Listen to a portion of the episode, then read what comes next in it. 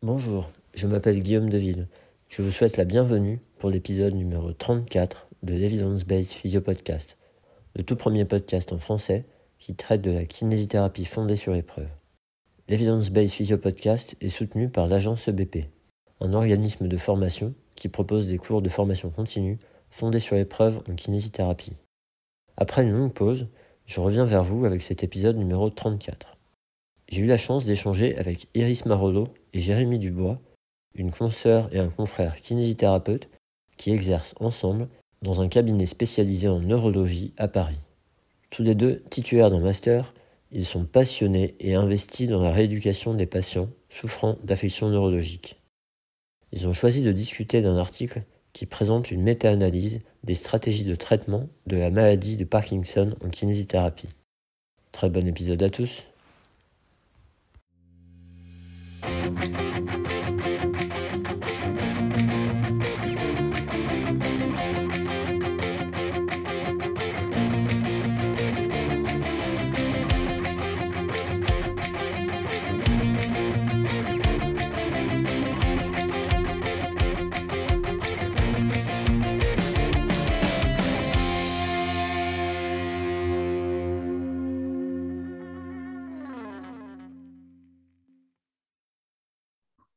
Bonjour à tous, bienvenue pour ce nouvel épisode de l'Evidence Based Physio Podcast, l'épisode 34. Euh, donc après, après une période sans podcast, on reprend enfin. aujourd'hui, j'ai le plaisir d'accueillir Iris Marolo et Jérémy Dubois. Bonjour Iris, bonjour Jérémy. Bonjour. Bonjour. J'espère que vous allez bien. Super. Très bien. Eh bien, écoutez, tant mieux. Donc, euh, on s'apprête à, passer un moment euh, pour parler, euh, une fois n'est pas coutume, de neurologie. et donc, effectivement, moi, ça va être un champ que je connais moins. je pense que vous allez m'apprendre plein de trucs, ça va être intéressant. Est-ce que, bah, pour commencer déjà, vous voulez bien vous présenter aux, auditeurs? Oui. donc, donc, moi, c'est Iris Marolo. Donc, je suis kiné diplômée depuis 2017. Euh, dans mon parcours, en fait, euh, j'ai tout de suite euh, adoré la neurologie, ça a été un coup de foudre. Et puis, donc pour poursuivre un petit peu cet amour pour la neurologie, j'ai après mon cursus de, kiné classique, j'ai fait un master 2 en neuromotricité à, à Créteil. Et puis après, je me suis lancée dans un mémoire de recherche. J'ai eu quelques petites notions en recherche. Et puis après, j'ai monté mon cabinet avec mon associé Jérémy. Moi, c'est Jérémy Dubois. Euh, je suis diplômé depuis 2016. Euh, pareil qu'Iris, en fait, euh, j'ai tout de suite été ébahi par la neurologie. Et on a fait quelques stages ensemble. Et après donc, le diplôme, j'ai travaillé un an à l'hôpital en neurologie. Et j'ai fait en parallèle un master en santé publique. Et après, j'ai travaillé en libéral dans un cabinet spécialisé en neurologie. Et euh, donc euh, là, je donne des cours euh, en école de kiné et je fais une thèse d'épidémiologie sur l'évaluation de l'efficacité de la rééducation sur la maladie de Parkinson. Ok, merci. Donc, je ne savais pas, vous étiez associé au sein du même cabinet. Vous avez un, cabinet qui est spécialisé du coup? Ouais, c'est ça on voit que des patients atteints de pathologies neurologiques, donc pas que Parkinson, euh, donc euh, des hémiplégiques, euh, des personnes atteintes de sclérose en plaques, c'est là vraiment tout en fait. Ok, intéressant. on a à peu près ouais, 30% de sclérose en plaques, 30% d'AVC, 30% de Parkinson. Après, on a d'autres pathologies, on voit des myopathes, on voit quelques neuropathies systémiques et on voit un peu des maladies rares aussi. Donc, on a quasiment 95% de neuro en fait dans notre cabinet. Ok. Et bah, juste comme ça, mais pourquoi la neuro, en fait, c'est quoi qui vous plaît là-dedans? Je ne sais pas si c'est quelque chose qui peut s'exprimer, mais... Si, bah, je, ne sais pas, je trouve que c'est un peu, le, un peu le cœur de notre métier, en fait. Je sais pas, refaire marcher les gens, euh, essayer de maintenir l'autonomie. Euh, euh, c'est vraiment du soin pur, quoi. Et je trouve que la neurologie, en plus, c'est un, c'est un, c'est, un, un, organe qui est incroyable. moi, je rêvais d'être neurochirurgienne avant de, avant d'être kiné. Donc finalement, c'est pas très loin réparer des cerveaux. En fait, on est un peu dans le même, euh, un peu dans le même objectif hein, dans la rééducation. Euh, et, je trouve qu'en fait, il y a tellement de choses à apprendre, on ne s'ennuie jamais. Et on est au début, en fait, finalement, je trouve, de la neuroéducation dans les approches qu'on peut avoir et dans la recherche. Donc, donc c'est un champ qui est, exploitable à l'infini. c'est génial, on s'éclate. J'ai l'impression que tu as l'air plutôt d'accord, Jérémy. Ouais. Ouais, c'est ça. C'est... En, fait, c'est un champ qui est, j'ai l'impression est illimité. Il y a énormément de choses à, voir. Euh, la recherche en neurologie, on est dans les prémices, on a plein de choses à découvrir. Et d'un point de vue recherche, c'est, hyper grand. Euh, d'un point de vue pratique euh, de rééducation, ça bouge tout le temps, en fait, ça change tout le temps. avec les patients, on ne fait jamais la même chose. Et ouais, c'est génial, les patients sont géniaux. C'est ça, c'est intéressant ce que tu dis, notamment parce que, euh, comme, bah, comme je vous l'ai dit, comme vous le savez déjà, moi, je ne vois pas de patients neurologiques euh, avec des pathologies neurologiques depuis plusieurs années. J'en ai eu au début de ma pratique, mais, mais ce n'est plus le cas maintenant. Et en ayant discuté avec certains, certains confrères euh, qui suivent des patients en neurologie, un des problèmes qu'ils ont, c'est la routine, justement.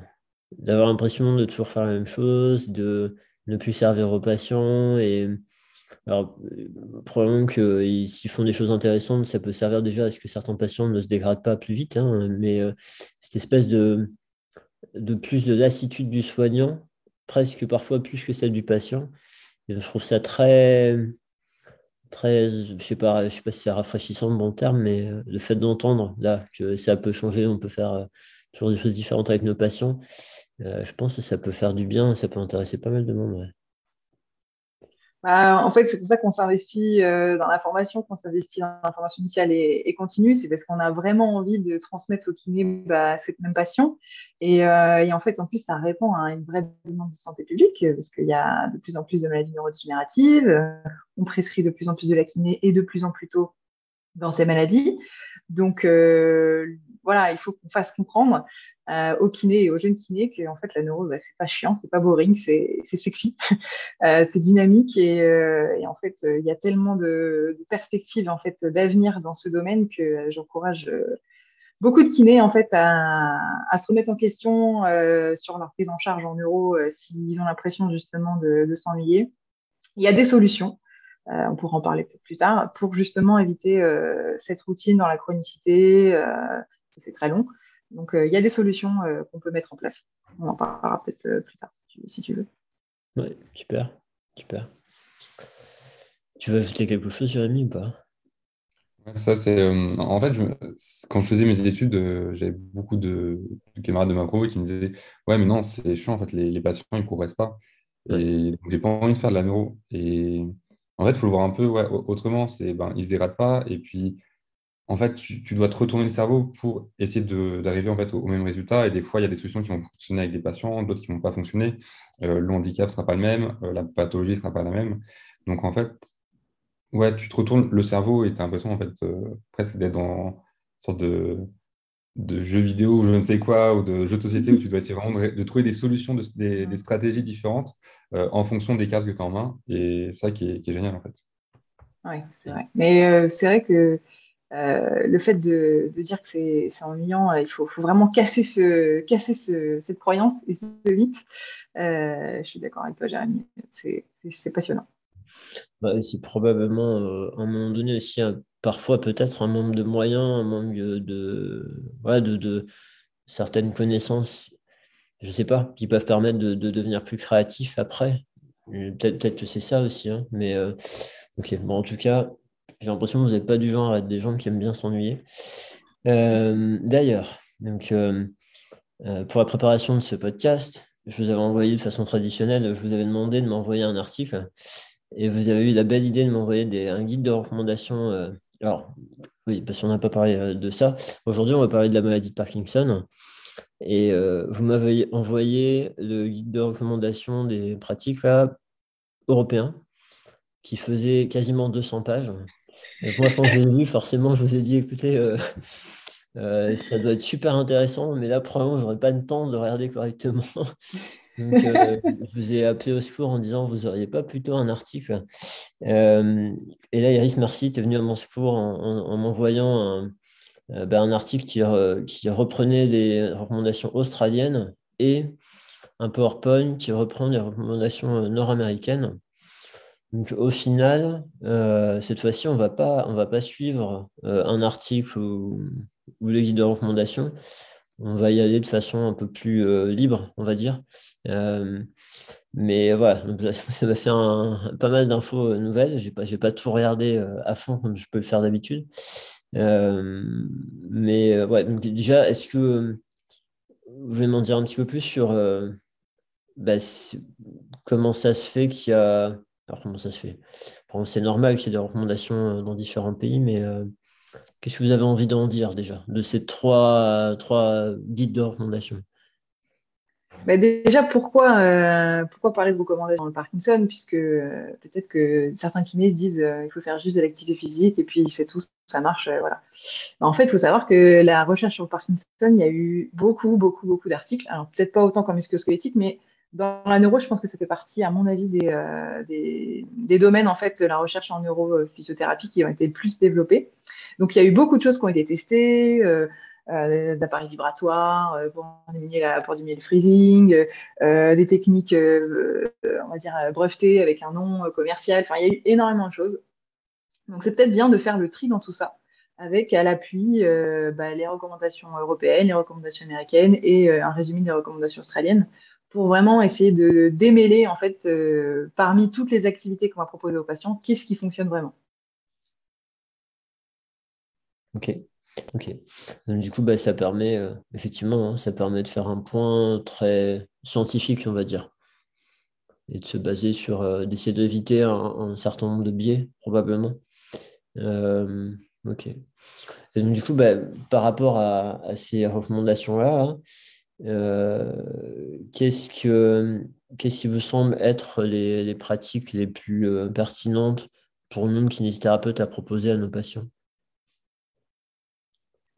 Alors, spontanément, toi, euh, si, tu, si tu vas faire la rééducation euh, pour un patient Parkinson, qu'est-ce que spontanément, toi, tu, lui ferais faire? Moi, qu'est-ce que je lui ferais faire, moi? euh, bah, Moi, déjà, je lui demanderais, enfin, j'essaierais de m'intéresser à sa vie, quoi. Je lui demanderais ce qui lui pose problème dans sa vie. j'essaierais d'identifier si je peux relier ça à un trouble connu. Et après, j'essaierais de m'intéresser à voir ben, qu'est-ce qui existe pour ce trouble-là et éventuellement, peut-être d'un point de vue, d'une façon un peu scolaire, mais, mais éventuellement aussi, donc euh, qu'est-ce qui existe, comment je peux l'appliquer, et éventuellement aussi de mettre en situation et de voir si on peut pas trouver des astuces ensemble pour ces situations-là. Voilà, mais, mais bon, clairement, moi je pense que je manquerai d'astuces. Après, il y a un truc, il y a un truc qui est un peu désolant. Alors, euh, c'est que mon avis. Et euh, voilà, c'est que mon avis. Mais euh, dans le passé, quand j'ai commencé à faire que du musculo-squelettique, j'avais des patients euh, hémiplégiques notamment. Et, euh, et, je changeais de cabinet, mais les patients me suivaient. Et en fait, ils me suivaient parce qu'ils avaient essayé, ils faisaient des bornes, parfois vraiment des kilomètres, parce qu'ils avaient, ils avaient essayé avec d'autres confrères, mais qui ne s'occupaient pas d'eux. Et en fait, le truc qui était terrible, c'est que moi, j'avais des patients qui me suivaient juste parce que je passais du temps avec eux. J'essayais de leur faire faire des choses, alors que je ne me sentais pas, ben, pas très compétent, en fait. Les, bases de connaissances que je peux avoir dans ce domaine, je les trouve ridicules. Mais ce qui était encore plus ridicule, à mon sens, c'est que ben, j'avais l'impression qu'il y avait personne qui leur proposait autant que moi, alors que moi, je me trouvais nul déjà. Et donc, je, me dis que moi, je pense, ce que je t'ai dit, c'est que j'aurais tendance à sauver les meubles avec ce genre d'approche-là. Probablement qu'à un moment donné, je pourrais aller chercher dans la littérature, aller piocher des infos, etc. Mais je me sentirais vraiment limité, je pense, par rapport à. Ben, comme vous dites, vous avez un cabinet spécialisé en euro. Moi, sur Angoulême, j'en connais pas. En euro adulte, j'en connais pas. C'est. Euh, ouais, j'aurais tendance à dire ça. Bah, en fait, ce que, ce que je voulais t'interpeller sur cette question, c'est qu'en fait, finalement, la rééducation en euros, c'est très simple. Ça ne demande pas en fait des connaissances incroyables, mais ça demande de bien cibler effectivement les, euh, les, objectifs du patient et surtout ses attentes. Donc en fait, quand tu lis les recommandations, elles sont super simples. Donc améliorer la marche, par exemple. Donc le patient il te dit bah, j'ai des difficultés à la marche. Ben, ce qui est le plus recommandé et ce qui ressort le plus dans les guidelines que tu qu'on t'a envoyé, c'est qu'en fait pour améliorer la marche, il faut réentraîner la marche. Pour améliorer, euh, par exemple, l'équilibre, il faut réentraîner l'équilibre.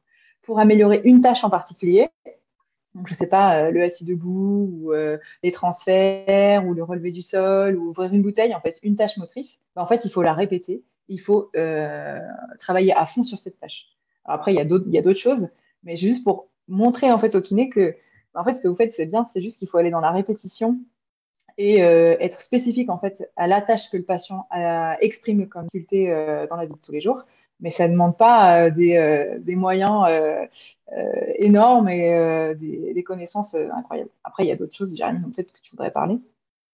Mais voilà, c'est ça que je voulais te faire comprendre. Oui, en fait, quand on dit Iris, en fait, c'est c'est surtout cibler, cibler le besoin du patient, cibler l'objectif. Donc, en fait, c'est surtout le bilan en fait, qui, va être important. Et ouais, après, en fait, c'est tâches spécifiques, c'est vraiment en fait cibler le, besoin du patient. Et après, tu as d'autres techniques supplémentaires qui vont être un peu euh, génériques. Disons que hum, dans ma vie Parkinson, en fait, au début, tu vas surtout essayer de faire surtout entre guillemets du sport santé. C'est tu vas bouger, bouger, bouger. L'idée, ça va être en fait de que le patient entretiennent son schéma moteur, donc en fait, qui ne perdent pas les activités, et en même temps, qui conservent en fait ses capacités globales. En fait. Euh, et après, derrière, plus le patient va se dégrader, plus là, tu vas vraiment cibler sur quelque chose de très spécifique du besoin du patient. Il n'arrive plus à se lever, ben, tu vas travailler le assis debout, le assis debout, le assis debout, pour qu'il arrive à, nouveau à, euh, ben, à retrouver euh, cette stratégie en fait, de, de déplacement. D'accord.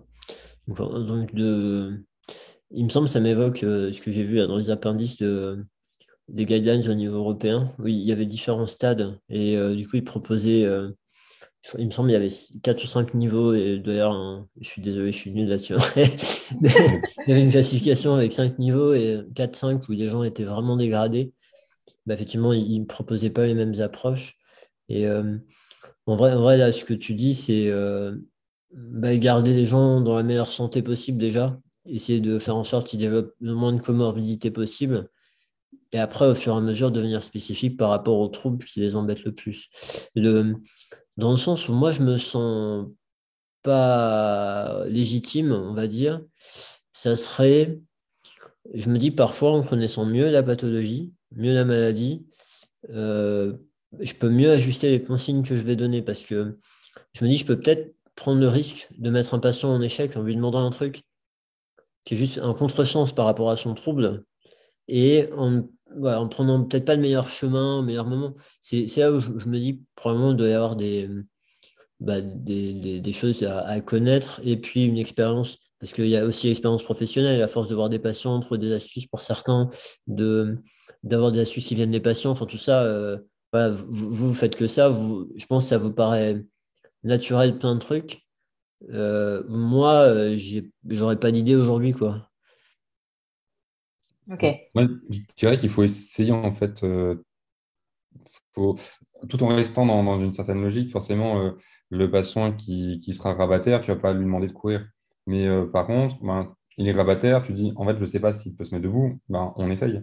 Et juste d'essayer, en fait, c'est déjà aller loin. Et euh, j'ai des exemples en tête où des fois, avec des patients, je me dis, mais euh, il, vient en fauteuil. Euh, au début, je fais des choses classiques. Après, je me dis, mais en fait, ce serait peut-être bien d'essayer la marche. Et on teste et on voit qu'il y a des échecs, on voit qu'il y a des réussites. S'il y a des échecs, on peut essayer de réajuster, voir s'il y a des solutions ou voir si vraiment pas possible. Et là, il y a une mise en échec. Bon, ben, on, arrête. Mais essayer, en fait, déjà, c'est énorme en fait, pour les patients. Après, effectivement, il y a de la connaissance à avoir sur euh, comment agir en fonction des stades du patient. Donc, par exemple, sur des, comme tu, comme tu disais, donc, euh, les stades, en fait, on va les classifier sur une échelle qui s'appelle l'échelle Oneillard, donc entre 0 euh, et 5. Donc, le, les débuts de stade, donc entre 0, 1, 2, les patients, ils sont pas très atteints, ils ont une atteinte un peu unilatérale, ils n'ont pas de trouble de l'équilibre. Après 3, 4, ils commencent à avoir des troubles de l'équilibre libre, ils peuvent avoir une aide technique. Et après 4 à 5, ils sont, euh, ils sont déjà en fauteuil roulant, ils sont déjà très limités dans leur déplacement. Et donc les stades en fait euh, débutants, donc les, jeunes diagnostics on va surtout être dans la prévention. Et donc on va leur proposer là pour le coup euh, plutôt des techniques aérobies. Donc là, ça a été démontré, au début, c'était démontré plutôt chez la souris, de en fait l'efficacité en fait de, des techniques aérobies sur sur la neuroprotection en fait des neurones dopaminergiques Donc là, depuis 2013, hein, c'est un article qui est sorti du Lancet, qui démontre fait que chez l'homme, en fait, il y a des effets métaboliques, histologiques, diminution de l'inflammation, augmentation en fait de l'oxygénation des cellules grâce aux techniques aérobiques. Donc, en fait, mettre en place l'aérobie très tôt euh, chez des patients qui euh, viennent d'être diagnostiqués, en fait, euh, c'est très bien. Il y a, des recommandations à avoir quand on respecter un seuil entre 70 et 80% de la fréquence cardiaque. Donc, il faut que ce soit quand même assez intense. Et puis après, pour des patients qui sont un peu plus grabataires, comme tu disais, plus orientés sur une tâche spécifique, répéter une tâche voilà, à fond sur un domaine en particulier. Et après, il y a des euh, techniques qui sont un peu plus transversales, comme le renforcement moteur en résistance. Donc, c'est un truc que spontanément, tu vas faire euh, chez quasiment tous tes patients qui sont vieillissants euh, ou qui ont, voilà, des faiblesses musculaires, bah, on va renforcer. Et bah, chez le Parkinson, c'est démontré. Comme c'est une maladie qui touche en fait la préparation de mouvement, et donc bah, forcément, le patient il va avoir des difficultés à, réaliser un geste, bah, il va s'amyotrophier. Et donc, il faut prévenir en fait cette amyotrophie. Et par le renforcement moteur en résistance, on va, essayer de lutter contre ça. Et donc ça, tu peux l'utiliser en fait dans tous les stades, par exemple. Ok. Euh, il y, a plusieurs points qui me qui m'interpellent dans, ce que vous, avez exprimé. Euh... Je ne sais pas dans quel ordre, mais peu importe. L'histoire du travail aérobie, euh, je sais, je sais que par exemple dans des rééducation cardiaque, il y a eu une époque où vraiment c'était aérobie, on tapait pas trop en intensité parce qu'on avait peur des conséquences. Et que cardiaque, même cardio-respi. Et que maintenant, il y a vraiment des, gens qui ont fait des études où euh, ils ont fait faire d'intermittent à leurs patients. Ils se sont rendus compte qu'il n'y avait pas de problème de risque cardiaque, etc. et qu'il y avait vraiment un bénéfice à en tirer. Et du coup, là, tu parles d'aérobie. Mais euh, est-ce que euh, ils ont été tapés un peu, un peu plus fort avec des patients parkinsoniens en, intensité ou, est-ce que vous avez connaissance euh, Est-ce que c'est des études qui ont été faites également ou pas? Jérémy, on peut peut-être parler de l'article qu'on adore, qui ont évalué les différents types d'intensité.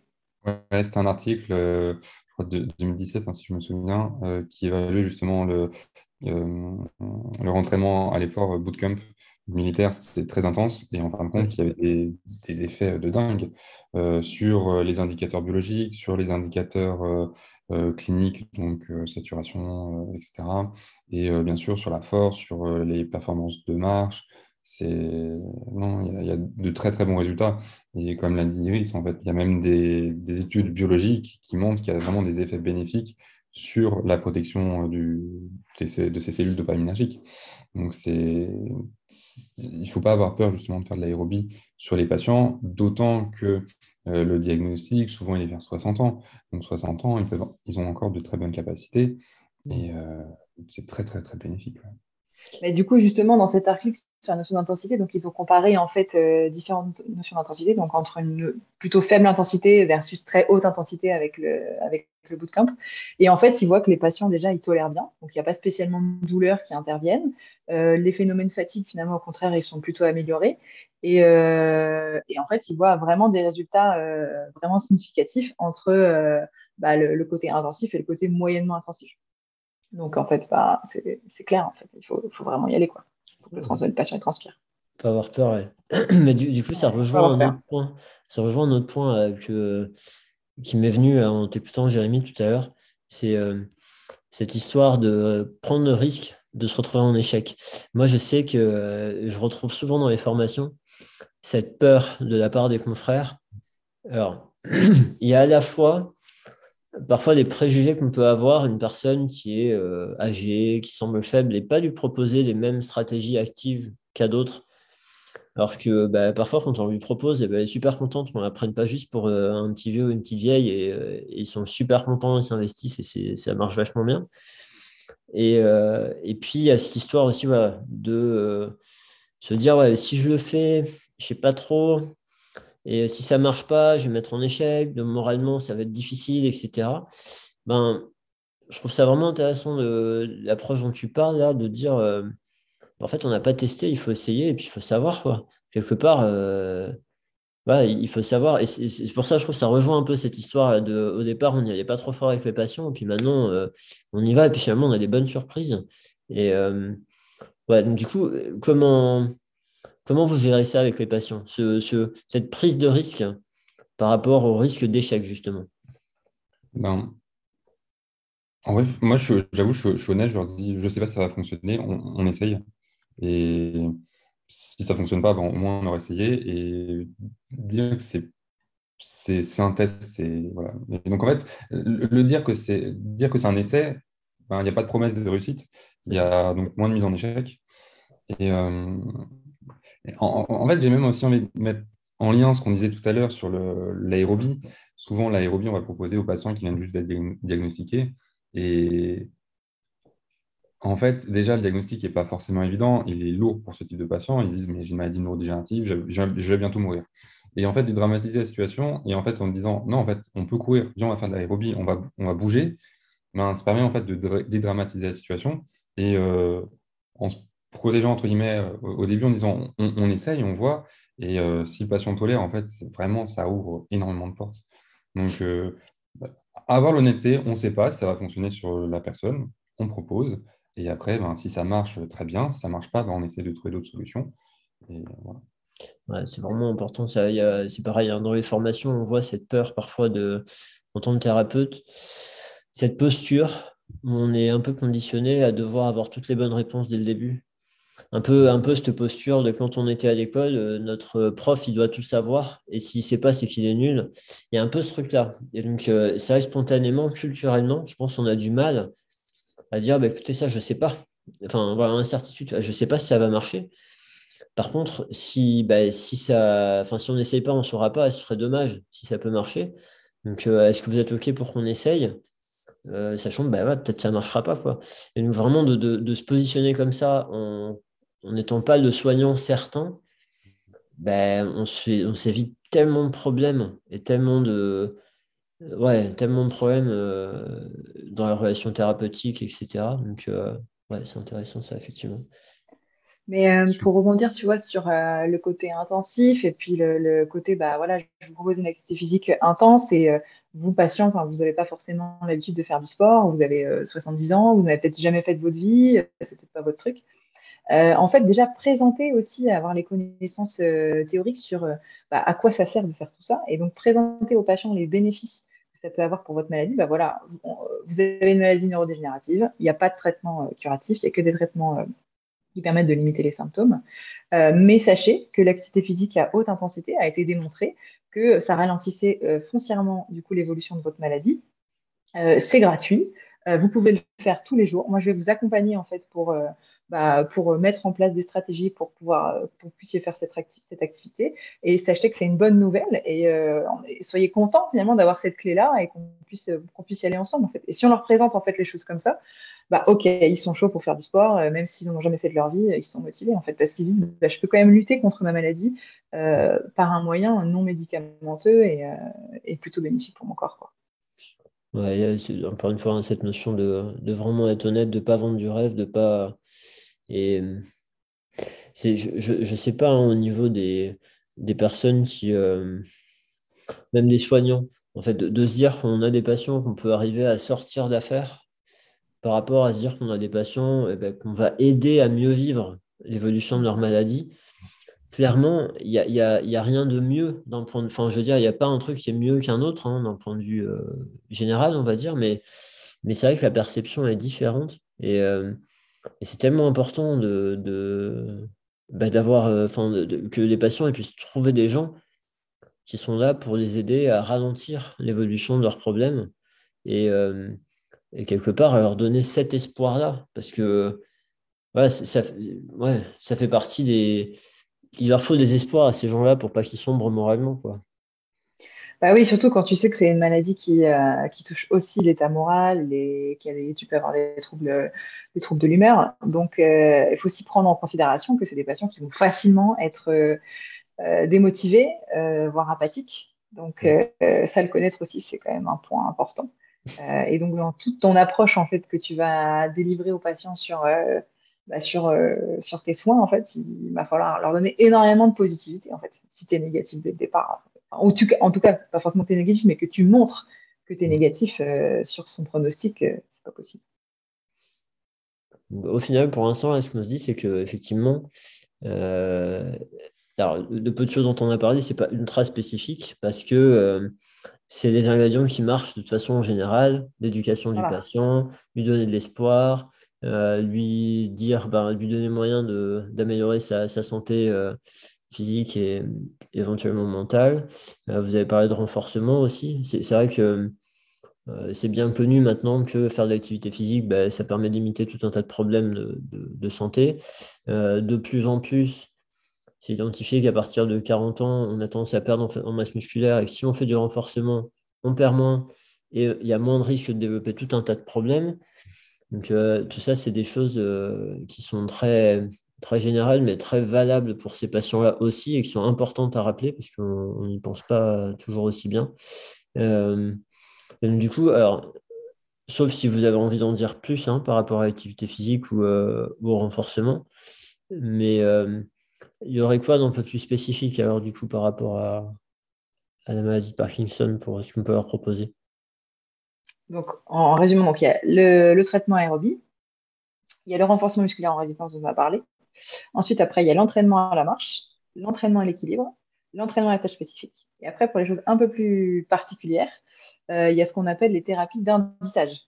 Donc, euh, tu sais, le fait de mettre des bandes au sol pour augmenter la longueur du pas, par exemple, ou le fait d'utiliser un, métronome pour pouvoir indiquer en fait euh, un rythme au patient au mouvement, ou, ou simplement en fait mettre une cadence ou des semelles vibrantes, ou juste bah, avoir un accompagnement humain, en fait, ce qu'on appelle un indissage haptique, en fait, extéroceptif. ça, ça a été démontré comme, comme solide au niveau des preuves au niveau des preuves scientifiques.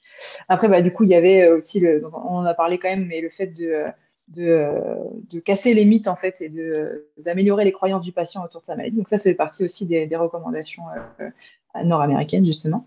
Et puis après, il y a des choses qui ont été démontrées récemment, comme la réalité virtuelle, notamment sur les, sur les freezing.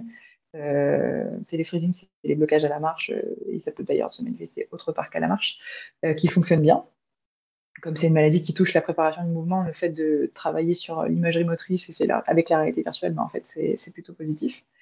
Et puis, euh, et puis, travailler en équipe pluridisciplinaire aussi, ça, ça, fait partie de, euh, des recommandations euh, avec un niveau de preuve solide. Et enfin, être un peu plus spécialisé, c'est quand même un plus dans la prise en charge du patient parkinsonien, donc avoir des codes un peu plus poussés sur la maladie. Je ne sais pas si toi, Jérémy, tu veux ajouter des choses. Mmh. En fait, c'est plus dans certaines. Euh, en fait, j'étais en train de penser justement au renforcement euh, contre résistance. En fait, c'est que tu vas essayer aussi de cibler euh, les, besoins. En fait, pour faire simple, la maladie de tu vas un peu te fermer sur, sur, toi. Et donc, tu vas plutôt essayer de renforcer les muscles ouvreurs, donc plutôt les acteurs du rachis, les, les quadriceps, les triceps brachiaux. Et c'est simplement que tu vas cibler certaines certains mouvements dans, dans, certains, dans certains moyens euh, qui vont être adaptés en fait, pour les, ce type de patients. Ok, ok. c'est là, là, où ça rejoint euh, bah, les, les, stades euh, modérés, on va dire, pas des mmh. premiers, peut-être les stades modérés, où vous allez, oui, bah, je me disais tout cibler par rapport à la difficulté de ce patient-là. Et là, vous allez pouvoir faire intervenir des choses un peu plus, un peu plus spécifiques. Ouais. Le... Ok. Et euh, je n'ai pas bien entendu, moi, tout à l'heure, Iris, quand tu as parlé du nom des stratégies, tu sais, quand tu disais mettre des bandes au sol. Euh, ah oui, euh, ça s'appelle les stratégies d'indissage. Indissage. L'indissage visuel, l'indissage sonore, l'indissage actif. ça s'appelle comme ça. Ok, ça marche. Donc ça, c'est des choses qu'on peut leur proposer aussi. Est-ce que. alors, on a vu les, choses principales, les cinq choses principales, ces choses supplémentaires. Euh, je ne sais pas, est-ce que vous avez envie de, préciser, de dire certains, enfin, je sais pas, de, ce que dit la science, de votre pratique, etc., euh, sur certaines techniques spécifiques? Est-ce que vous préférez euh, bah, évoquer d'autres choses qui existent, plus ou moins pertinentes, comme vous préférez? En vrai, j'ai juste de penser sur, sur l'indissage. En fait, euh, justement, tu parlais de, l'indissage pour euh, le, freezing. En fait, aussi, on peut l'utiliser pour d'autres euh, techniques. par exemple, le patient va être hypokinétique, donc il fera des petits mouvements. Ben, tu vas mettre en fait une cible et il devra, je sais pas, par exemple, pour une montée de genou, il devra toucher une barre ou ta main. En fait, ça va permettre au patient d'avoir une sorte de, de stimulus haptique pour atteindre son objectif. C'est-à-dire qu'en fin de compte, lui, son maximum, euh, ben, ça va être 2 cm au-dessus du sol, alors qu'en fait, ben, il peut aller beaucoup plus loin. Et donc, donner des cibles euh, haptiques, euh, moi j'aime bien l'aptique parce que vraiment, ça permet en fait aussi d'entretenir le schéma sensitif, donc le schéma corporel, et donc après, le schéma moteur. Ça va permettre en fait au patient d'entretenir son propre schéma et donc d'aller plus loin dans, ses mouvements. En fait, Excuse-moi, parce que j'ai besoin de précision. Là, en fait, vous, vous, parlez de, de, focus externe, en gros, mmh. un son, un truc, hein, quelque chose à atteindre. Euh, et quand tu dis haptique, je ne connais pas ce terme-là, en fait. Haptique, c'est le toucher. C'est le fait d'avoir un retour sensitif extéroceptif. Extéroceptif, on pourrait l'appeler. Ok, ok, ça va. Ça marche. Tu, tu voulais ajouter un truc, euh, Oui, donc justement sur l'hypokinésie, euh, donc, bah, en fait, euh, comme le patient parkinsonien, il a des petits mouvements, il est renfermé sur lui-même, il, va, faire des gestes plus petits et plus lents. Euh, il y a des thérapies qui ont été développées sur le fait de stimuler au maximum l'amplitude. Donc, je ne sais pas si vous connaissez les thérapies LSVT, ce qu'on appelle LSVT Big. C'est une thérapie qui a été inventé par euh, des, euh, des Nord-Américaines euh, qui, à la base, étaient orthophonistes et qui ont développé cette thérapie sur le langage, donc par l'effort avec un sonomètre. donc, il y avait toute une, technique en fait autour du, langage. Et après, derrière, elles ont décliné cette technique en fait chez les, chez les kinésithérapeutes. Et après, bah, en fait, nous, on a fait la formation. En fait, l'idée, c'est tu fais, as sept mouvements à faire, en fait, qui sont toujours les mêmes et tu dois les faire dans une amplitude maximum. Tu dois tout exagérer. En fait, l'idée, c'est de tout exagérer pour que quand tu le fais, euh, pour que dans la vie de tous les jours, en fait, tu, tu, tu marches ou tu fais des, des, mouvements qui sont un petit peu, un petit peu similaires aux mouvements qui sont préconisés, bah, en gros, ça soit normal. Au lieu que ce soit petit, bah, ça devient normal. En fait, c'est d'exagérer pour que dans la vie de tous les jours, ça finisse par devenir physiologique.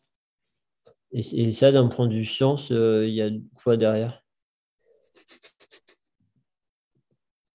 Je te laisse répondre, Jérémy. Ben, il y a leurs études à eux. Voilà ce qu'il y a. Il y a quelques études supplémentaires, mais c'est vrai que dans les recommandations, euh, cette technique n'est pas présente. Euh, il y a des choses à apprendre, je trouve, sur le, le, retour, sur la motivation, etc. Ça peut être intéressant. Mais euh, disons qu'en fait, dans la méthode Parkinson, il n'y a, a, pas qu'une technique, il n'y a pas une technique magique. En fait, il, y a, il faut bouger. Et en fait, tout fonctionne dans la méthode Parkinson tant que le patient bouge. Et c'est vraiment ça, en fait, euh, euh, qui, que la littérature montre.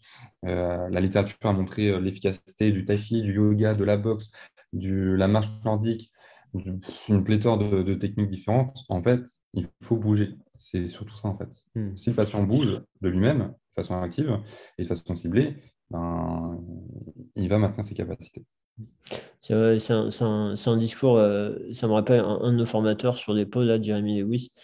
Régulièrement, il dit dans ses cours que si jamais il est resté en France et qu'il assisté à différents cours euh, en France, avec euh, telle méthode, telle méthode, telle méthode, en fait, bon, il ne comprendrait pas ce qu'il dit parce qu'il ne parle pas français, mais à un moment donné, lui, ce qu'il verrait, c'est des choses, certaines choses qui se ressemblent.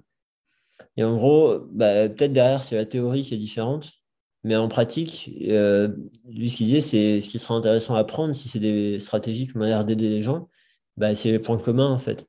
Donc euh, là, c'est ce que tu es en train de dire. Euh, bah, à la limite, peu importe le, la chapelle derrière, bah, voir qu'est-ce qu'il y a de bon à prendre là-dedans, c'est quoi les points communs avec d'autres trucs qui marchent et mettre l'accent là-dessus. Enfin, vraiment, ça, ça m'évoque ça, ce que tu dis. Hein. Exactement.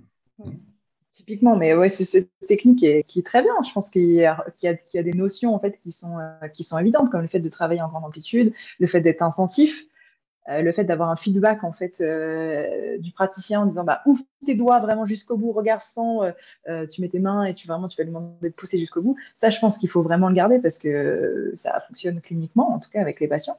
Et, par contre, il faut pas breveter le SI debout, quoi. C'est-à-dire que c'est des, mouvements qui sont très bien, mais qui peuvent très bien, on peut très bien apprendre aux patients à faire d'autres mouvements qui pourraient être plus utiles pour leur vie quotidienne.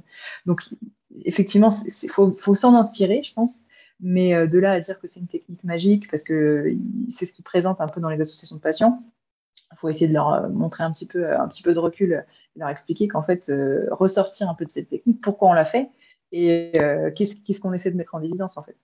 Mais, mais oui, le, message, c'est qu'il y a beaucoup de choses qui fonctionnent. il faut que le patient bouge.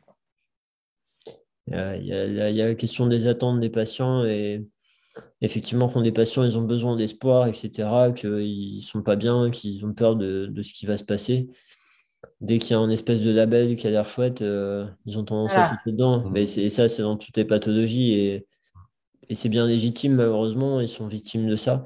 Ça, c'est un truc où euh, ça peut être très frustrant en tant que thérapeute d'avoir affaire à un patient en face de nous qui est comme ça. Moi, j'invite tout le monde à se dire, à se poser la question de attends, si été dans la position du patient et que j'avais le même vécu, bah, probablement j'aurais fait pareil. en fait, le patient, s'il fait ça, c'est pas pour nous embêter. il, est, il est pris là-dedans. Et déjà, ça peut euh, nous rendre un peu plus tranquille pour arriver à aborder le sujet avec lui, à mieux prendre la situation, etc. Et voilà, de, comprendre, euh, c'est un peu d'empathie la l'histoire, mais de, comprendre pourquoi les gens sont là. Euh, et ouais, c'est un peu, un peu normal, c'est un peu des dérives, mais euh, pas toujours facile à contrôler ça.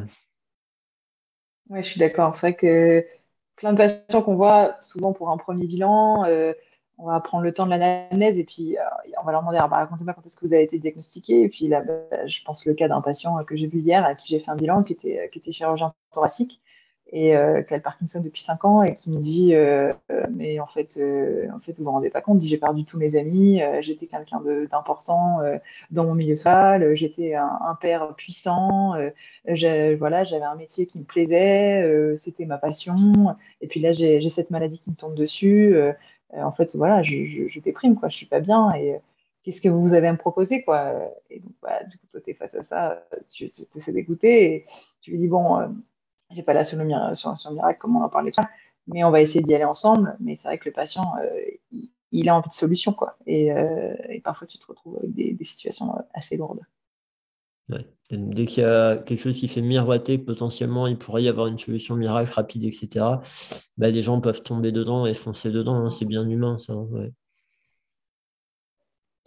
Hein, pas forcément. Ok. Le, alors, par rapport au truc que j'ai lu en entier quand même, euh, des recommandations australiennes. Hein.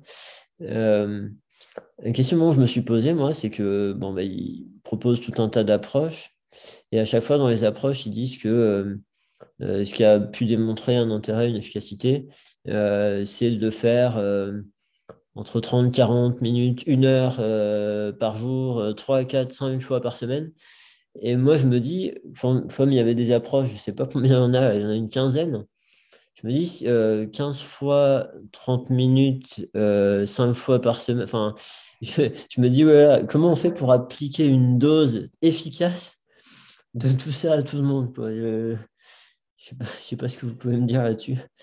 De ce que je comprends, c'est que par exemple, euh, ils disent qu'il faut faire 30 minutes d'aérobie par jour et en plus 30 minutes de résistance, 30 minutes de marche, et donc ça te fait 5 heures par jour de rééducation, c'est ça que tu veux dire? Ben, En fait, vu que les, les stratégies sont, sont isolées, prises une par une, et que je pense qu'ils ont, bah, dans les études, ils ont dû euh, isoler le fait d'avoir cette stratégie ou pas et comparer tout ça, à chaque fois, ils disent pour cette stratégie, il faut ce temps-là. Et je me dis que bah, si on veut faire au mieux et tout cumuler, c'est juste pas humain. Enfin, euh, après, je sais pas, ils sont peut-être super endurants, les parkinsoniens, mais, mais euh, ouais, je, ouais ça, en disant le truc, hein, encore une fois, ce sont très novices, c'est la question que je me suis posée.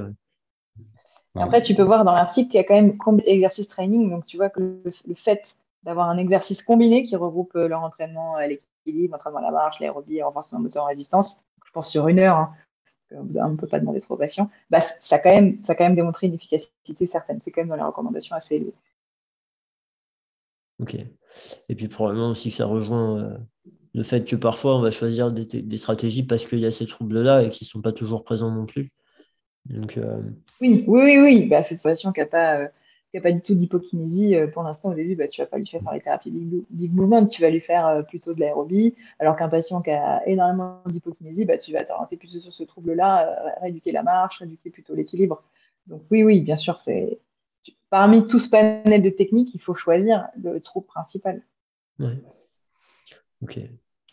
une autre question que je m'étais posée en lisant l'article, c'est que, euh, en fait, dans, les stratégies utilisées, plusieurs fois, ils disent que bah, ils ont trouvé un, efficacité, un effet euh, au bout de tant de semaines ou tant de mois, mais que l'effet ne perdurait pas forcément à six mois.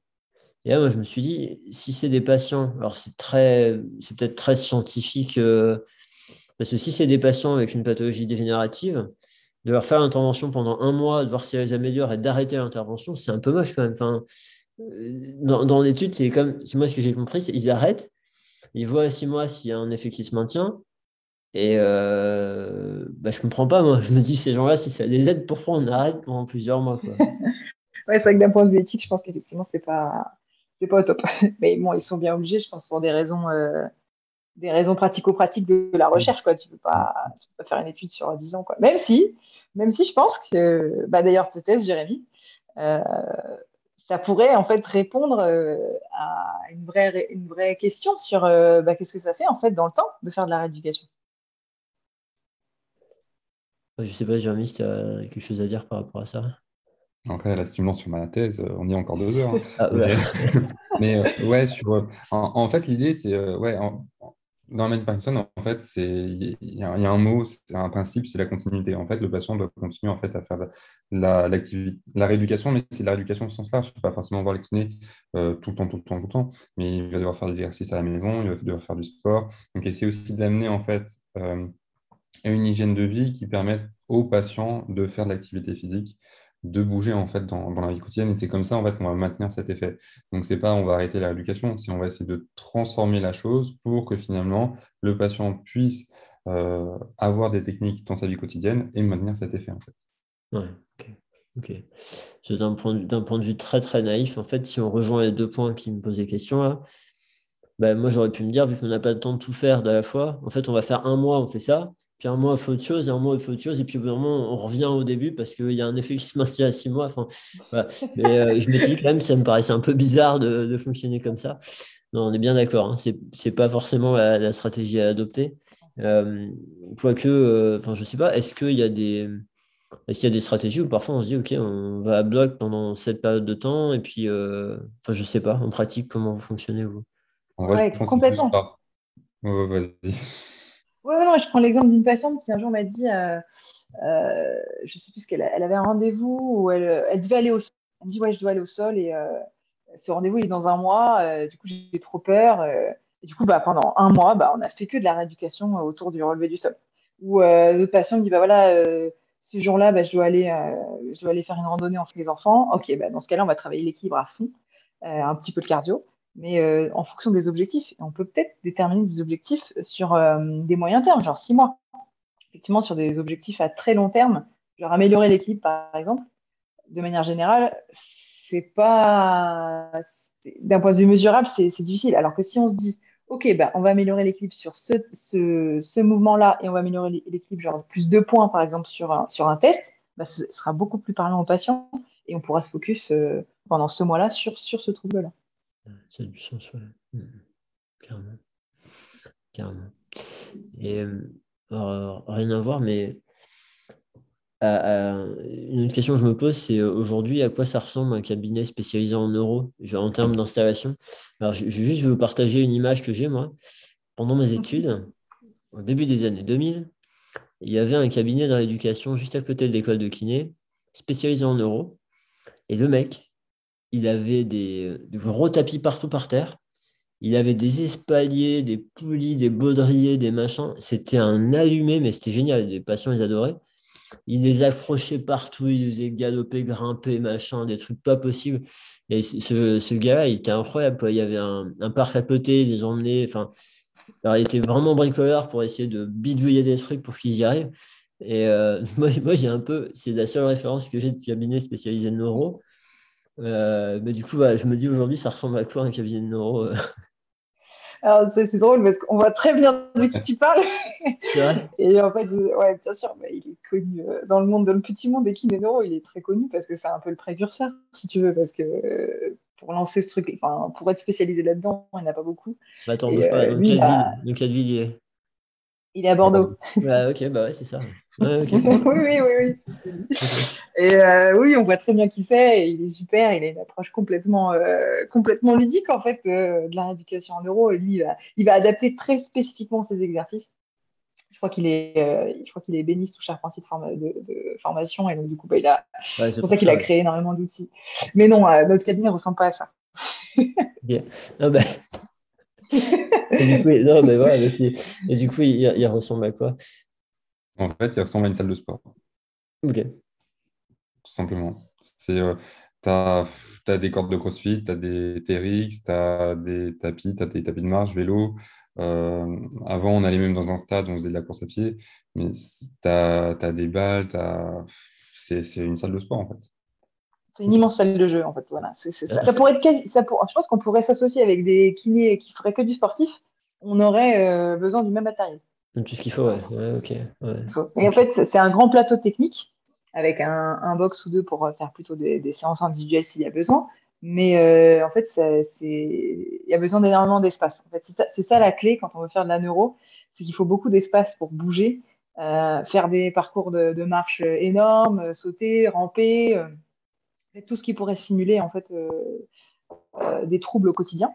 Euh, et puis avoir accès à l'extérieur aussi, ça c'est un plus pour pouvoir bah, travailler dans un milieu écologique de l'environnement du patient, ça c'est aussi, aussi un plus. Oui, carrément. alors, si on pousse le raisonnement même plus loin que ça, est-ce que est-ce que c'est quelque chose que vous faites ou même si vous ne faites pas, qui pourrait paraître pertinent d'aller faire certaines séances au domicile du patient. Tu parles d'écologie en fait, d'aller euh, vraiment sur la situation de euh, bah ok on va chez vous et puis euh, vraiment on voit si vous pouvez mettre en place avec ce que vous avez fait, j'en sais rien, mais est-ce que c'est des choses que vous faites, que vous avez déjà pensé ouais, C'est plutôt par contre dans les stades plutôt avancés. Ah où là, en fait, c'est pour comprendre le, si l'environnement peut, peut, être adapté et voir en fin de compte ce que l'environnement pose des difficultés, qu'est-ce qu'on peut améliorer et euh, aussi quels sont les outils qu'on peut euh, utiliser dans l'environnement pour que le patient puisse faire des exercices, de l'auto-éducation, etc. Ouais, c'est par rapport à ça. tu parlais de continuité, que les gens fassent par eux-mêmes, etc. ça évoque pas mal ça. Hein. Et, puis, et puis aussi, euh, vraiment se rendre compte de la difficulté clairement de la personne. Le, nombre de fois où les patients nous disent une difficulté, on s'imagine un truc, et le jour vraiment ils nous montrent donc, même au pire, ils se filment à la maison, on se dit, mais non, mais j'avais pas compris, en fait. et le fait de mieux comprendre, on peut beaucoup mieux les aider. Enfin, c'est. Ouais, non, c'est. Euh, clairement, ça peut être. Mais du coup, aussi ce qui est intéressant dans ce que vous dites, c'est que. Euh, il n'y a même. A même pas besoin d'être spécialisé en euros pour avoir le matos qu'il faut. Et donc, du coup, on peut, euh, bah, clairement, avec un matos si on est spécialisé dans la rééducation sportive, on peut, on peut euh, juste avec euh, bah, un certain nombre de connaissances euh, suffisantes, bah, il n'y a pas besoin d'acheter de matos. Et par exemple, vous savez, bon, tu as, évoqué un petit peu la réalité, virtuelle, Iris. je ne sais pas pourquoi, avec les étudiants de l'école, là, chaque fois que je choisis des articles, il y a toujours au moins un article sur la réalité, la réalité virtuelle. je ne sais pas, ils cassent les pieds avec ça, mais c'est très intéressant. Bah, le problème, c'est que pour l'instant, ils sont, ils sont que en K1, K2, donc euh, les articles qu'ils choisissent en niveau méthodologique, c'est pas toujours les meilleurs. ouais, d'accord. C'est super convaincant. Mais, mais, euh, mais oui, non, il y a, y, a, y a, des choses intéressantes là-dedans. Et donc, d'un point de vue équipement, moi, je me dis, vous savez, par rapport à tout ce qui est équilibre, euh, des choses type plateforme de force, machin comme ça, c'est des choses que, que vous utilisez ou qui ne sont pas forcément super nécessaires, enfin, je ne sais pas. Non, bah, nous, on l'utilise pour des bilans surtout. Ah on l'utilise pour des bilans. Euh, on utilise... Donc, on a des plateformes de force pour euh, plateformes stabilo en fait pour, euh, pour évaluer les bilans. Mais euh, justement, par rapport à la réalité virtuelle, on a été démarché plusieurs fois. Enfin, on a été démarché par une société qui vend de la réalité virtuelle. Et pour l'instant, pour moi, la technologie, en tout cas en France, elle répond pas en fait aux recommandations qu'on propose en fait pour les patients. donc là, ce qu'on nous proposait, c'était juste un casque avec des exercices à faire je pense que ce qu'il faudrait pour aller plus loin dans la réalité virtuelle, il faudrait carrément un tapis qui bouge avec une mise en situation en fait euh, le patient qui se déplace euh, euh, voilà c'est ça qu'il faudrait mais le patient assis ok, ça peut, ça peut être complémentaire, mais c'est pas suffisamment intense en fait, ça ne produit pas suffisamment en fait le schéma moteur. Donc pour l'instant, la technologie, elle n'est pas, elle est pas assez développée. Par contre, on a la Wii, et ça, juste ça pour travailler le, bah, le retour, le feedback en fait en termes de, des troubles de l'équilibre, ça c'est génial. Ça coûte pas cher. Et, euh, euh, les petits jeux sont très très bien. Et il n'y a pas besoin de dépenser des fortunes en fait dans des abonnements, dans des trucs compliqués. Donc juste avoir une Wii en fait et une petite télé, ça suffit pour faire de la rééducation en fait avec des serious games quoi. Mmh. Ouais, d'accord. Pour, pour l'instant, il y, y, a des gens qui développent d'autres choses, mais le bah, le surcoût que ça peut représenter pour ces choses très professionnelles, etc., ça ne fait pas assez de différence par rapport à ce qui peut être proposé sur des choses plus généralistes. Quoi. Non, non. Euh, Même, tu vois. Euh, en, vrai, ce n'est pas très compliqué. Euh, la... en, neurologie, pas... il ne suffit pas d'avoir des grosses techniques compliquées, il ne suffit pas d'avoir des grosses technologies compliquées. C'est très simple. Et c'est plus la réflexion qu'on va avoir sur le, le diagnostic, le pronostic, euh, et savoir cibler quand est-ce qu'on va faire euh, telle ou telle technique. Mais la technique en elle-même n'est pas très compliquée et nécessite pas du gros, gros matériel. Comme on l'a dit tout à l'heure, c'est du petit matériel de sport en fait qui, qui nécessite. Là aussi, je pense qu'il y a une grosse euh, entre guillemets éducation à faire auprès du grand public parce que encore une fois, ça m'évoque les étudiants kinés quand ils choisissent des articles. Souvent, ils, veulent, ils vont chercher des choses innovantes, des techniques avec des appareils, des machins, des bidules. Et honnêtement, euh, les trucs de base, déjà, s'ils sont bien faits, euh, souvent, il n'y a pas besoin de tous ces équipements qui coûtent cher, peuvent créer des grosses dépenses de santé, qui peuvent euh, nécessiter, enfin, demander aux gens de payer des suppléments parce que l'appareil a coûté cher. Enfin, la plupart du temps, soit il n'y a pas vraiment de bénéfice, soit le bénéfice est tellement petit que. mais, mais c'est quand même, enfin, je, je me dis, c'est quand même un point intéressant parce que le fait que les étudiants à ça, que les patients, quand ils voient des machines euh, super sophistiquées, a quand même un effet un peu euh, contextuel, placebo, tout ça. Hein. Euh, et donc, tu vois, la, part éducation, c'est pas parce qu'on fait des choses simples que le nombre de fois où les patients, ils, à la fin des prises en charge, du coup, c'est un peu différent, je suis désolé, mais j'essaie de comprendre et de faire des liens avec ce que je connais. Le nombre de fois, à la fin d'une prise en charge, le patient, il va mieux, alors qu'on a fait un truc tout bête, et qui vous dit à la fin, mais franchement, je ne pensais pas qu'un truc aussi bête, avec tout ce que j'ai essayé avant, ça aurait pu m'aider comme ça. C'est vraiment, je ne sais pas, pourrais éduquer les gens à cette simplicité-là, mais. Euh, c'est vrai que tu as raison, c'est un énorme. Euh, ouais, c'est un énorme problème en fait. Mais euh, justement, dans les recommandations qu'on t'a envoyées, ils sont en train un peu changer en fait leur, leur approche. il me semble que ça là, ils l'ont fait, mais sur l'AVC, ça avait été fait donc l'association américaine des neurothérapeutes, neurophysiothérapeutes, ils avaient fait des recommandations euh, autour de la rééducation de l'AVC, puis ils avaient pris en compte donc les meilleures techniques validées par la science, ils avaient pris en compte les attentes des patients et ils avaient pris en compte aussi euh, tout ce qui est euh, bah, en fait les coûts d'un matériel genre exosquelette par exemple, matériel qui coûte très cher, genre des tapis de marche avec système allégé, système de poids du corps qui sont, qui sont très chers. Et en fait, ils ont pris euh, ils ont fait une sorte de balance en fait entre bah, les coûts, les bénéfices et les risques que ça a apporté en fait au sein d'une structure et le fait de ne pas les avoir. Est-ce que c'est si grave que ça? En fait, ils ont montré que non. En fait, bah, simplement leur entraînement à la marche à haute intensité, bah, c'était aussi efficace que le réentraînement à la marche avec une machine euh, hyper chère, genre un exosquelette euh, qui coûte une blinde. Donc ça, ça nous apprend un petit peu aussi à revoir notre modèle de pensée sur la science euh, et, prendre en compte en fait euh, le côté bah, économique dans les, dans les études et dans les guidelines. Euh, je trouve ça bah, fondamental. Et je pense que la chaise, elle va, elle va venir à ce genre de, à ce genre de, de, réflexion et de, et de méthode en fait. Enfin, c'est, je, je, pense que ça vient facilement de certains pays où les soins coûtent très cher et puis du coup, il y a une répercussion énorme sur, sur les patients. Et c'est vrai que nous, on a, on a la chance d'avoir un système où parfois ben, le patient ne va pas payer plus cher, sinon on a un gros matériel le plus souvent. Hein. Parfois, il y a des gens qui font payer des suppléments.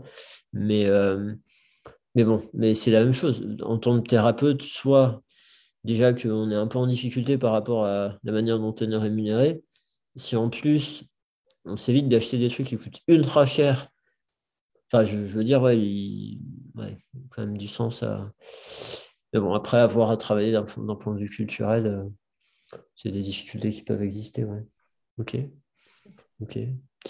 Euh, ben, alors, là, du coup, on a, on a parlé euh, stratégie principale, de certaines stratégies ben, un peu plus, je ne sais pas comment les appeler, mais, mais c'est vrai, par exemple, tu parlais du, du tai chi notamment, la boxe, tout ça, Jérémy, et, et c'est que quand on regarde la dernière page des guidelines européennes de tai chi, alors même si ce n'est pas des niveaux de preuve élevés, il coche pas mal de cases en fait hein, par rapport aux études. et probablement, il y a toujours cette histoire de. Parfois, il y a un truc qui a été démontré vachement intéressant ou, relativement intéressant. Euh, parfois, c'est juste parce qu'il a été plus étudié que les autres, en fait. C'est ça. En fait, c'est qu'il y a énormément d'études qui ont été euh, sur ces techniques. Et c'est pour ça qu'il coche plein de cases. C'est parce qu'en fait, compte, tu as eu plein d'études. Donc, tu as, un biais de publication qui est, qui est, assez important. Mais comme on disait, en fait, il faut bouger, en fait. C'est la solution. Ce n'est pas le tai chi qui va faire que c'est supérieur par rapport à une autre technique. D'ailleurs, dans les recommandations américaines, ils appellent ça des thérapies complémentaires. Donc, le, le tai chi, euh, d'autres techniques, la danse par exemple, le tango. En fait, c'est des techniques qui sont qui sont motrices parce qu'il y a une activité. Mais le tai chi, ça a été, je pense, étudié parce que euh, ça fait appel à des notions théoriques comme, euh, par exemple, euh, travailler les muscles posturaux, travailler l'équilibre. C'est une technique douce, donc pour les personnes âgées, bah, c'est plutôt adapté. Donc, effectivement, je pense que c'est une technique qui a été plus étudiée, mais par rapport à une autre technique, il y a peu de chances que ce soit si différent, en fait, c'est un point de vue résultat. Mais, mais si, et après, il va falloir aussi travailler sur l'aspect choix en fait dans la dans l'activité physique qu'on va proposer aux patients. Donc après, il y a toute euh, une pléthore d'études à faire et de recherches autour de euh, comment bah, bien motiver le patient dans son, dans son choix d'activité physique euh, pour, bah, pour, qui, pour que ça fonctionne et le mettre dans la réussite en fait. ça, clairement, hein, il y a, enfin, moi, de ce que j'ai lu sur le sujet, pour qu'une personne maintienne une activité physique à long terme, le premier critère, c'est qu'il faut que ça lui plaise. Bon, parce que s'il fait ça pour sa santé, euh, il va faire ça quelques mois et au bout de six mois, la majorité des gens, ils ont arrêté parce que euh, c'est plus suffisant en fait. Et, euh, et, cette histoire de choix, et clairement aujourd'hui, il y a tellement de. Enfin, moi, je sais pas, je passe pas un mois sans qu'un patient me dise, bah, moi, je fais tel truc et je sais pas ce que c'est, quoi. Avec des mots, des. Alors, bon, après, c'est peut-être la même chose que d'un truc que je connaissais déjà, j'en sais rien, mais, mais cette espèce de variété de dire aux gens, bah, vous pouvez essayer ça, ça, ça, c'est chouette. Et moi, ce qui me vient quand même dans ces histoires de pratiques euh, euh, ben, autres, on va dire, c'est probablement aussi l'aspect social. Le fait que ben, ça va être des, pratiques où ils vont faire ça avec un groupe de personnes qui vont se retrouver régulièrement, qui vont. Et, probablement, ça, c'est vraiment pas un truc à minimiser parce que nous, dans nos séances de kiné, euh, on n'a pas facilement cet impact-là, en fait. Le cabinet, je veux dire. Enfin, on peut, hein, mais oui, on peut remarquer. D'ailleurs, vous faites des séances de groupe avec vos patients Ouais. En plus, le fait d'être en plateau de technique, euh, ça facilite énormément justement l'interaction sociale des patients. Euh, alors, les patients qui viennent juste diagnostiquer ont un peu moins ce problème-là. C'est surtout les, les, euh, les, patients qui ont la maladie qui est un peu plus avancée. Donc là, ils sont un peu plus isolés. Et justement, le fait, en fait de voir d'autres patients qui ont la même maladie ou qui ont d'autres pathologies associées. Et ça permet en fait euh, ben, déjà de dramatiser, de voir qu'ils ne sont pas tout seuls, euh, rigoler, de voir des solutions. Et effectivement, on fait aussi des séances de groupe. Et ça, alors là, c'est génial parce que ouais, les, séances de groupe, ouais, c'est génial. Oui, ça marche super bien. Et puis, ouais, ça les motive. Et puis, là, euh, nos collaborateurs, ils ont essayé de monter une séance de groupe course à pied avec des patients qui ont la même pathologie. Donc, ils, échangent autour de leurs problèmes. Euh, il y a, y a, plein de côtés positifs, en fait, aux, séances de groupe. Après, il y a, une, y a, y a un groupe de, de chercheurs qui avaient essayé de mettre en place en fait des sortes d'arbres décisionnels sur euh, ok à partir de quand, à partir de quel score en fait sur l'équilibre, sur la marche, sur peut-être de 6 minutes par exemple, bah, j'ai proposé une séance de groupe, une séance individuelle ou euh, je proposais que trois séances individuelles. Donc euh, ça c'est aussi c'est un peu à la mode donc sur le management en fait dans la prise en charge du patient sur bah est-ce que c'est bien de lui proposer trois séances de groupe et du coup, il n'y a aucun moment où on va prendre le temps avec lui, discuter sur sa problématique. Mm. Est-ce que c'est bien aussi de proposer trois séances individuelles seulement parce que parce que c'est un stade euh, très avancé et que on se dire que c'est compliqué à mettre en place? Donc, il y a, je pense qu'il faut, faut, faut, attendre que ces études sortent et euh, on pourra leur proposer, je pense, des stratégies euh, qui, qui, leur plus. Et puis probablement garder en tête cette notion que vous avez évoquée de, variété, en fait, de variété, de variabilité, de d'avoir tout un panel, de dire aux patients, ouais, il y a ça, ça, ça qui est possible. Euh, et puis, euh, si, vous, si en ce moment, euh, vous préférez surtout faire des séances de groupe, bah, sachez que dès que vous le souhaitez, vous pouvez venir me voir en me disant, tiens, j'aimerais faire un peu plus de séances individuelles, etc. Et d'arriver à, à s'ajuster, à être flexible là-dessus. et d'avoir ça en tête, quoi. Et puis d'avoir un truc que ça m'évoque, c'est le nombre de patients qui sont encore bloqués sur euh, ben, comme j'ai mal au dos, on m'a dit qu'il fallait que je fasse que de la natation. Quoi. Mais au secours. Ah et, du coup, des trucs, mais euh, je ne sais pas si on a déjà parlé sur le podcast, je suis désolé si c'est déjà le cas, mais moi, je me rappelle d'une dame, elle, euh, elle, avait, elle avait un gros problème par rapport à son corps.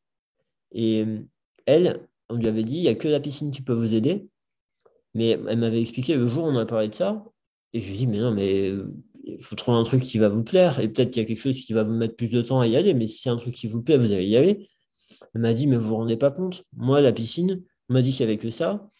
Eh ben, j'avais tellement peur d'y aller que la première fois, je suis allé me garer sur, enfin, je suis passé sur le parking, je suis rentré chez moi. Deuxième fois, je me suis garé, j'ai attendu cinq minutes, je suis rentré chez moi. La troisième fois, je suis descendu de la voiture, je suis rentré chez moi. Après, je suis allé dans l'entrée, je suis rentré chez moi. Après, je suis allé au guichet. Mais au secours, Elle, a mis, elle a mis dix fois avant de, mettre, avant de voir la piscine. Et mais, mettre les gens dans des situations pareilles, c'est un crime en fait. du coup, de, de, laisser ouvert la variabilité, de les, de les accompagner, parce qu'en fait, ces gens-là, ils, ont besoin d'avoir une personne qui leur dit non, mais c'est OK, on peut essayer, quoi. D'avoir ce soutien-là et, euh, et, de dire ouais, il y a tout ça qui est possible, on va, on va faire un choix ensemble, moi je, je vais vous aider à vous guider, etc ça, m'évoque ce truc-là. Et, euh, et donc, ouais, non, c'est chouette. C'est une, notion de truc collectif. Qu'il y a des. Effectivement, les, groupes de patients, il y a un vrai bénéfice. Et à côté de ça, je me dis aussi, un, patient qui va faire euh, du tai chi, du je sais pas quoi, euh, dans un groupe où il n'y a pas que des parkinsoniens, c'est un bénéfice encore différent. Et donc, c'est toujours ces histoires. un des petits problèmes avec la recherche quantitative, c'est qu'on cherche toujours à déterminer qu'est-ce qui est supérieur à quoi. Et là, l'idée, c'est pas de se dire c'est supérieur, l'idée, c'est de se dire ça offre différentes choses. Et du coup, en fonction de chacun, bah, ça va être plus intéressant, et peut-être dans une période et pas dans une autre, et que ça peut bien se combiner. Enfin, voilà.